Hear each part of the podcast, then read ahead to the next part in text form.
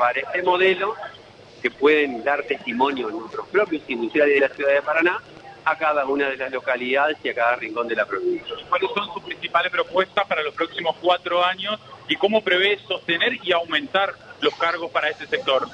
Concretamente llevar adelante una política fiscal como la hemos llevado aquí en la ciudad de Paraná. Recientemente se ha sancionado una ley muy importante que es la 11.071, una ley que surgió de la escucha activa con el sector industrial esa ley es una ley de promoción industrial, pero hay que llevarla adelante a través de decisión política. Ha surgido de nuestro gobierno, no es una propuesta mía, y tampoco de la oposición, pero es una clara herramienta para acompañar a todo el sector industrial. Y por supuesto todo esto en el marco de una escucha, de una escucha sincera, productiva, concreta, inteligente, pragmática, como hicimos en el primer día de nuestra gestión y que nos permitió armar una agenda de cosas que necesitaba el sector industrial y que hoy vemos que están todas planteadas, todas concluidas. Por eso es muy importante el diálogo, el trabajar en conjunto, incorporar a todos los sectores, incluso a la oposición, porque también necesitamos de la oposición para que nos acompañe en este proceso. Y bueno, y trabajar y acompañar a los que generan riqueza, a los que generan puestos de trabajo, y claramente uno de los motores de la economía dentro de otros es el sector industrial. Bueno, no hay futuro sin la industria. Hoy Entre Ríos tiene lo que el mundo demanda, que es alimentos, que es talento, que es conocimiento, y sobre eso es que nosotros vamos a trabajar en toda la provincia, como lo hemos demostrado aquí en la ciudad de Paraná. ¿Qué repercusiones tiene en Paraná en Entre Ríos la decisión de masa de levantar la? Bueno, era algo que ella venía previendo, y que obviamente pudo decidir en función del restablecimiento de la del mes de agosto. Cuando uno administra en la macroeconomía tantas variables importantes, tiene que tomar decisiones con una visión o con una película hacia adelante.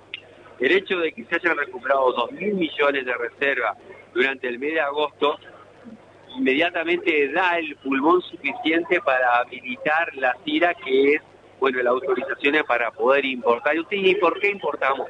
Porque muchas de las cosas que se importan se utilizan en el proceso productivo para exportar. Hay que tener en cuenta de que cada vehículo que se hace en Argentina, de cada tres pesos, dos hay que traerlo desde afuera. Se entiende la importancia de tener ese proceso, pero si tenemos un país endeudado como se endeudó en el 2018, la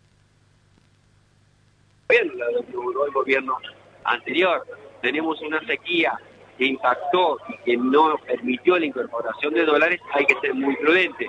Pero cuando la macro permite esas correcciones, como ha sido en el mes de agosto, inmediatamente se toma la decisión. No se sentaron arriba de los dólares, automáticamente habilitaron para que el sector industrial, básicamente, porque es para la importación básicamente de insumos y de tecnología para producir, no de bienes suntuosos, pueda llevar nuevamente un proceso de crecimiento.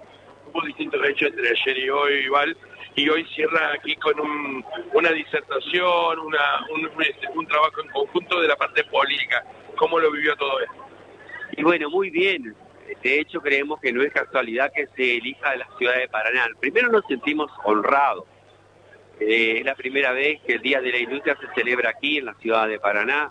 Lo tomamos también como un reconocimiento a nuestra relación y a nuestra relación constructiva con el sector industrial que se ha logrado en tres años de trabajar de manera conjunta, diálogo, escuchar, comprometernos y cumplir. Y también el día de ayer es un halago que se haya elegido la ciudad de Paraná para anunciarle a todos los argentinos esta nueva política activa que es el previaje. Así que bueno, nosotros estamos muy contentos.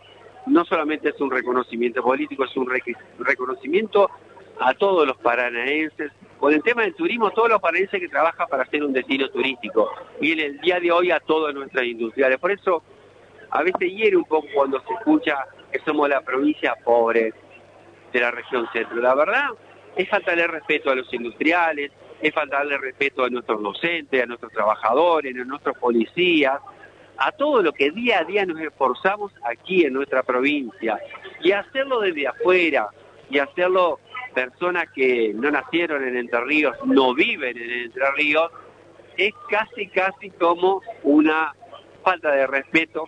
Nosotros queremos nuestra provincia, estamos orgullosas de nuestra provincia y creemos que el futuro va a pasar justamente en este trabajo en conjunto, sin agredirnos, sumando a todos los sectores, sumando también a la oposición que quiera trabajar en conjunto con nosotros, porque hay muchas personas que están en esa sintonía, que son entrerrianos y que tienen los brazos abiertos de nuestro equipo para integrarse. El encuentro de ayer político con Massa, ¿cómo sigue la campaña? Si se va a lanzar oficialmente y qué propuesta va a tomar votos tanto de Galimberti como de otras fuerzas que quedaron afuera de la la campaña va a ir incipiente, yo estoy en la función de intendente, por lo tanto hay que hacerla en horarios de contraturno, eh, pero bueno, ya se va a retomar a partir de la semana próxima, igual tengo que tener la tarea propia de intendente, por supuesto que hay una estrategia, hay que hablarles, pero tampoco me imagino que personas que no hayan votado ese día hoy lo hagan por la oposición, claramente la situación da una clara señal que al balotaje va a ir eh, nuestro candidato Sergio Massa y también el candidato libertario. Así que bueno, sobre eso habrá una estrategia más que nada nacional. La nuestra es trabajar, seguir construyendo adhesiones con nuestros intendentes, con nuestros legisladores, con nuestros sectores productivos, con nuestras instituciones y bueno, hacer lo que hacemos todos los días, trabajar. Si me permite, este, Intendente, una sola pregunta de estudio. Sabemos que la agenda viene complicada. Alejandro Malo, saludos. Alejandro Bauma saluda. Alejandro. ¿Qué tal, eh, Beto? ¿Cómo estás? Buenas tardes. Bueno, eh, en, eh, resumen, vos lo, vos lo decías, ¿no? Importante la visita de masa, pero me quiero ir a lo que fue la reunión de anoche, ¿no? Los lineamientos que se bajaron de cara a la campaña que formalmente arranca mañana. Sí, claramente. Me parece que fue un momento muy positivo, una caricia de alguna manera es muy, muy difícil que en una campaña un candidato a presidente pueda estar en contacto con todos los candidatos a intendentes de una provincia, estaba la mayoría, bueno, otros también insisten en el trabajo día a día en sus localidades. Se agradeció, Massa fue el candidato más votado en la provincia de Entre Ríos, yo nuevamente agradecí de haber sido junto a Claudia Monjo la fórmula más votada. A veces escuchamos a la oposición, recién concretamente escuché el candidato de la oposición hacer referencia, ganamos en Entre Ríos. Eh, llega un momento en que las cosas que se dicen que no tienen nada que ver con la realidad o con la verdad empiezan a sonar de una manera disonante. Pero bueno, nosotros estamos muy agradecidos, anoche lo dijo Sergio Massa, nuestro gobernador y quien les habla, del acompañamiento que hemos tenido de la mayoría de los enterrianos y bueno, seguiremos trabajando para, para alcanzar las metas, para alcanzar los objetivos y seguir construyendo el Entre Ríos que todos queremos. Eh, por supuesto, enmarcado en eso estará la campaña, pero fundamentalmente ante lo que charlábamos hoy con Claudia Monjo también, ¿no? El hecho de que eh, hay lugares que no se recorrieron, en los que hay que profundizar, y ahora ya zanjadas las diferencias que pudieron existir en las internas, es todo juntos octubre. Sí, la verdad que hay un proceso de reunificación después de las pasos muy positivo, hay algunos lugares todavía que hay que trabajar un poquito, y con Claudia nos vamos a dividir un poquito porque hay muchas localidades que nosotros nos fuimos básicamente porque había confusas internas y nos queríamos de alguna manera distorsionar.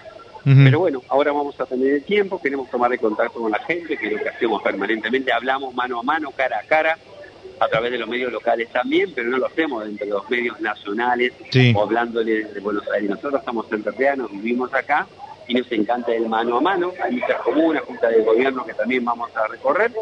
Hay viven entrerrianos que necesitan y merecen vivir mejor. Así que bueno, va a ser una campaña intensiva eh, muy humilde, pero intensiva, mano a mano, como la que estuvimos haciendo durante las pasos. Y tal vez la, eh, tienen, la, tienen de alguna otra manera la doble responsabilidad que no tienen quienes están en la oposición. Haber gobernado, estar gobernando y llevar adelante una gestión que no es nada difícil, ¿no? Bueno, hay que hacer eso, obviamente, pero es para lo que nos propusimos, yo tengo que cumplir la palabra y el compromiso con los paranaenses y por supuesto vamos a seguir trabajando hasta el último día y bueno, el equipo también está respondiendo muy bien, los empleados también muy bien, así que bueno, hay equipo para seguir avanzando. Muchas gracias por estos minutos, Beto. Muchas gracias. Bien. Le, damos las gracias al, al presidente municipal de la ciudad de Paraná, Humberto Val, en esta, en esta jornada de cierre de la UIER en su 20 aniversario, aniversario Alejandro. Bueno, eh, interesante lo que pasó eh, en el sentido de, lo que sucedió de la mañana, estuvimos presentes ahí, eh, pudiste este, tener las, palabras de Sergio Massa, también retratarte con él en, una, en una selfie, pero también interesante lo que, está, lo que sucedió ahora, ¿no? Donde los candidatos expusieron ante los referentes de la industria, no solo entrerriana, sino también del país. Eh, todo, mira, hay un material tan rico entre ayer y hoy de lo que ha quedado, desde lo que bajó desde Nación, ayer con el previaje, eh, hoy el, el, discurso de masa es para volverlo a escuchar, es para volverlo a escuchar. La, los pedidos de Bordet y de los industriales a masa y el trabajo en conjunto que se hizo en vivo y delante de la gente eh, fue muy bueno. Vos fuiste parte desde el estudio, nosotros desde aquí, y hay, hay mucho eh, material como para creo que hasta para volver a escuchar, Alejandro. Exactamente, Miguel, más allá de otras cosas que por supuesto están ocurriendo y que son, son interesantes para destacar en, en este viernes, otro viernes cargado con información y que por supuesto desde el móvil eh, se le aporta también esa, e, ese, esa esa actualidad, eso de lo que está sucediendo y de lo que tenemos que, dar a conocer, eh, que da aquí en, eh, eh, en, nuestra, en nuestra ciudad, ¿no? Desde ayer cuando le preguntamos a Massa que cómo veía el crecimiento de la derecha, a hoy, mostrando el cuadro económico y la potenciabilidad que tiene Argentina de aquí en adelante, da un mensaje que no habíamos escuchado hasta hoy, Ale hay otro mensaje, hay un no hay otro mensaje.